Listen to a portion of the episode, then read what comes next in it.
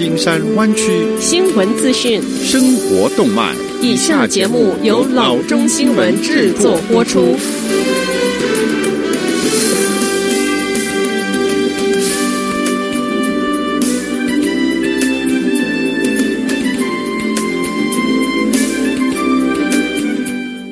各位听众，大家好，欢迎来到老中广播电台的节目，我是君君。我们首先来关注今天的旧金山湾区地方消息。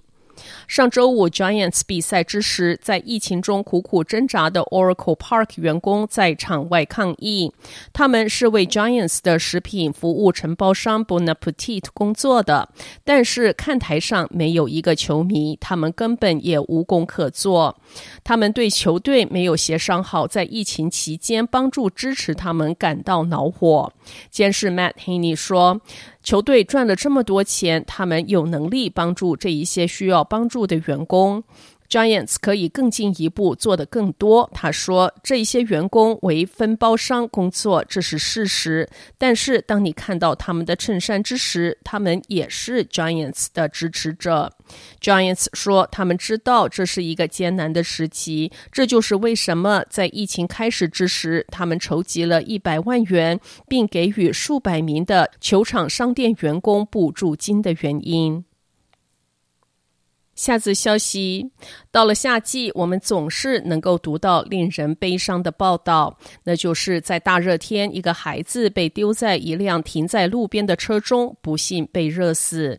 根据 National Highway Traffic Safety Administration，一九九八年到二零一六年，有七百名留在车内的儿童死于中暑，其中三百七十六名儿童是被照顾者遗忘的。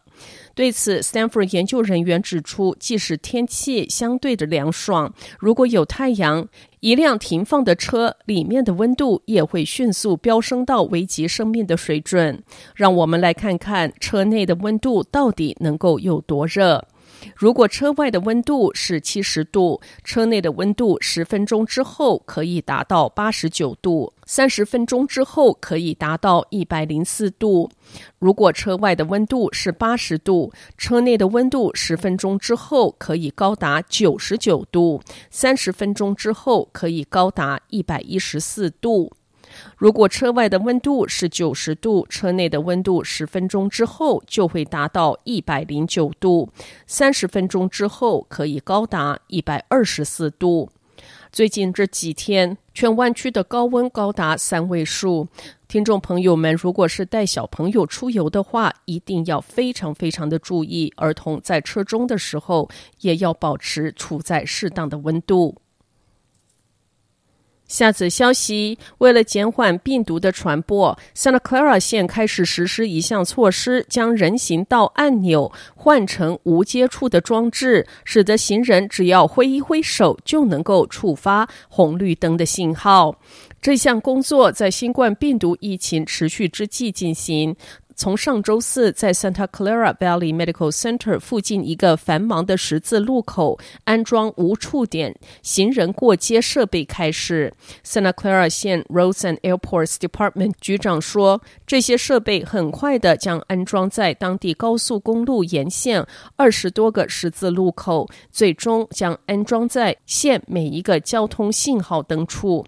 疫情期间，担心用手触摸人行横道按钮的行人不得。得不使用膝盖、肘部、衬衫、水瓶或任何其他物品来代替手。关注安全和健康是促使县采取行动的原因。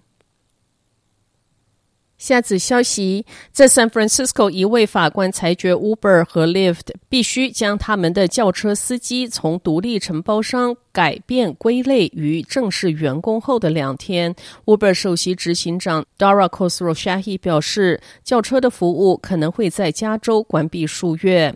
Khosrowshahi 八月十二日对 MSNBC 说：“如果法院不重新考虑，那么在加州就很难相信我们能够迅速将我们的商业模式突然间要转变为全职的工作。”加州总检察长 Xavier Becerra 向 San Francisco 高等法院提起诉讼，声称 Uber 和 Lyft 违反了 AB Five。该法要求将零工者归类为正式的员工，以便让他们能够获得福利。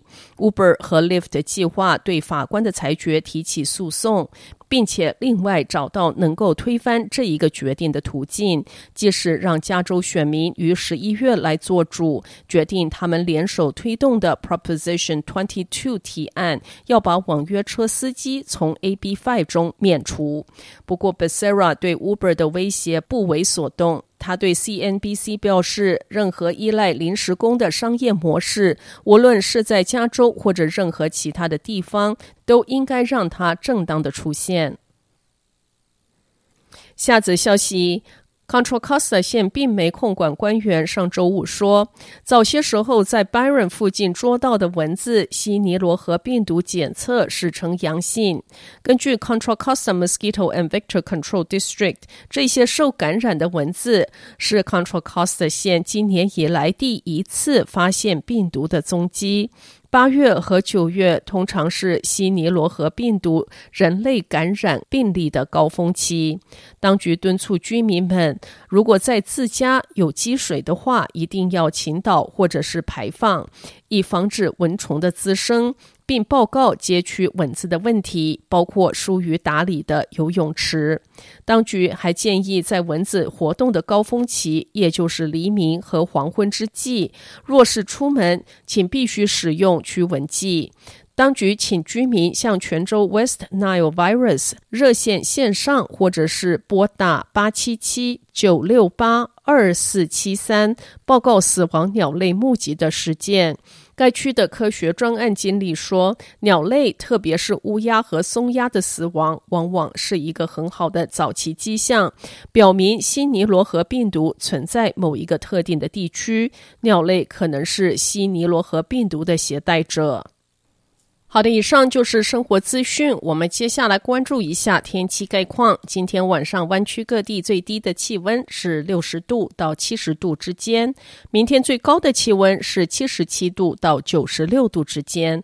好的，以上就是生活资讯以及天气概况。新闻来源来自 triple w dot news for chinese dot com 老中新闻网。好的，我们休息一下，马上回到节目来。